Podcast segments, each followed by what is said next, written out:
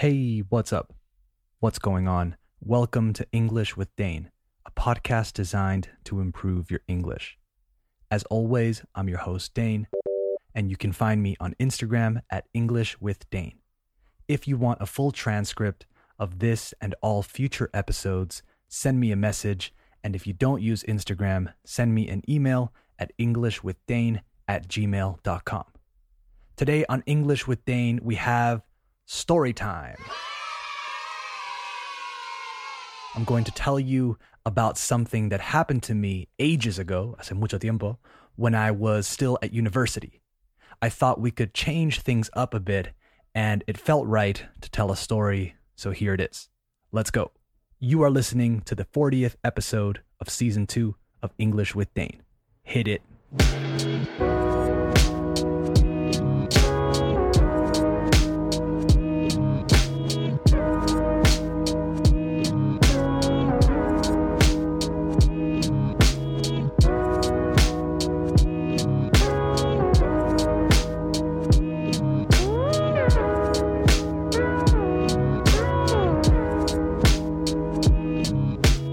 We have officially started the show, so let's get into this story.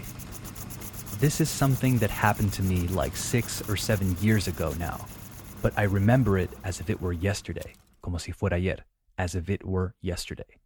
So, I was at home one night and I remember it was hot. This must have been early June, let's say, I think 2014. So I'm sitting at my desk talking to my friend Brian on Facebook chat.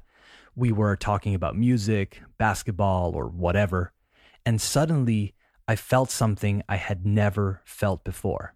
I felt a pain in my chest, un dolor en el pecho, that started all of a sudden, de repente. I think I remember taking a deep breath and then feeling this intense pain. So I sit there for a moment just dealing with the pain, and I start to feel pressure now too. It feels like somebody is blowing up a balloon, inflando un globo, in my chest, and as it got bigger, the pain got more intense. It got to a point, llegó un punto, after maybe 20 or 30 seconds where I couldn't sit up anymore. No me podía sentar bien. I was hunched over, my head down, and I couldn't keep my upper body, my torso, straight. I told my friend as the pain started, and I remember he said, Oh, yeah, don't worry. That happens to me all the time. But I knew right away, de primeras, that something was wrong. I remember thinking, okay, in my 22 years of being alive, I have never felt this type of pain, so something must be wrong. At the time, I lived with my brother and a friend of ours. So I went to my brother's room and told him what was happening. He was worried and he suggested we go to the emergency room if the pain didn't go down or subside in the next few minutes. I told him it was definitely not going down, and we both knew we had to go to the emergency room. This was like one or two in the morning, by the way. I was doing some last minute studying because my final exams started the next day. Yeah, the timing was terrible. So we call one of our best friends, Richie, who's like another brother to us and who happens to live around the corner. He answers the phone and we tell him we need a ride as soon as possible to the emergency room. And he answers that he'll be outside of our house in two minutes and that we should get ready. We get to the hospital, they take down all my information, and then the doctor comes to see me. I tell him what I was feeling and he orders some tests. Now, I thought the tests would come back and he would say, Look, it's just gas or whatever. Take this pill and go home. But that's not what happened. He came back and showed me the MRI or X ray or whatever it was, and I could see how one of my lungs, uno de mis pulmones, was tiny. It looked like a crumpled up plastic bag, una bolsa arrugada. I might be exaggerating, but that's what I remember. The doctor looks at me and says, Well, your lung is collapsed. You have a pneumothorax, un neumotórax.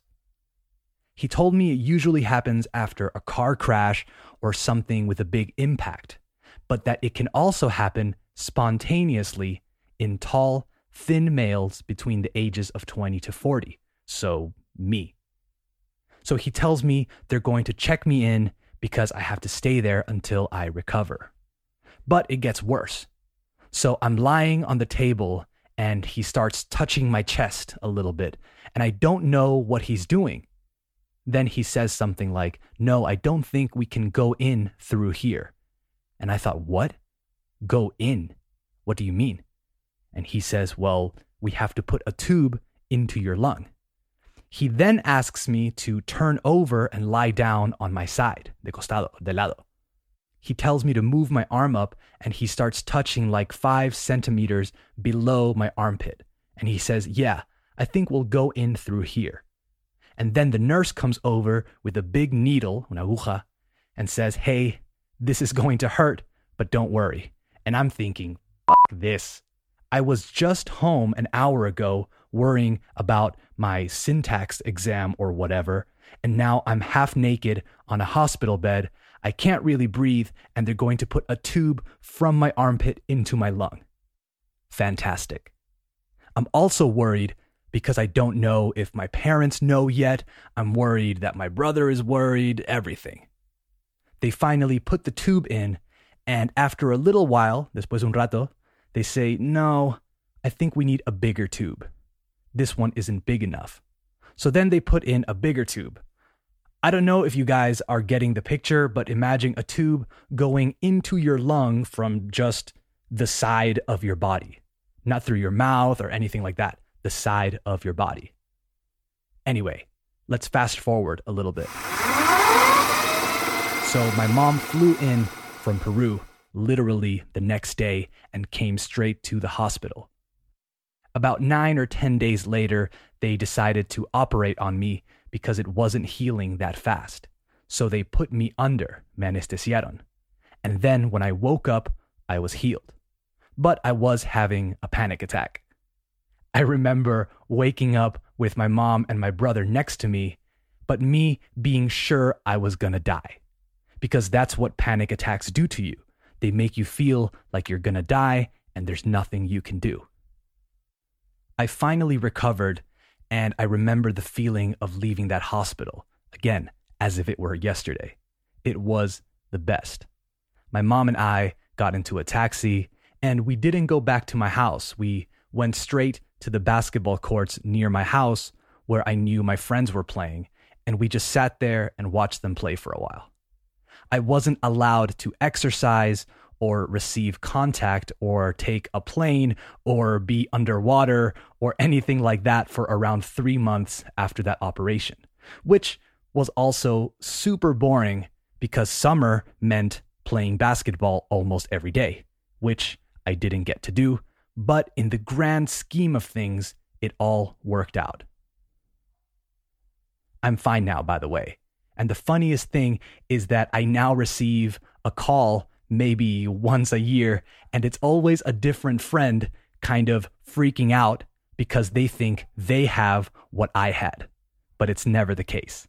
I always tell them if it happens, you'll know right away.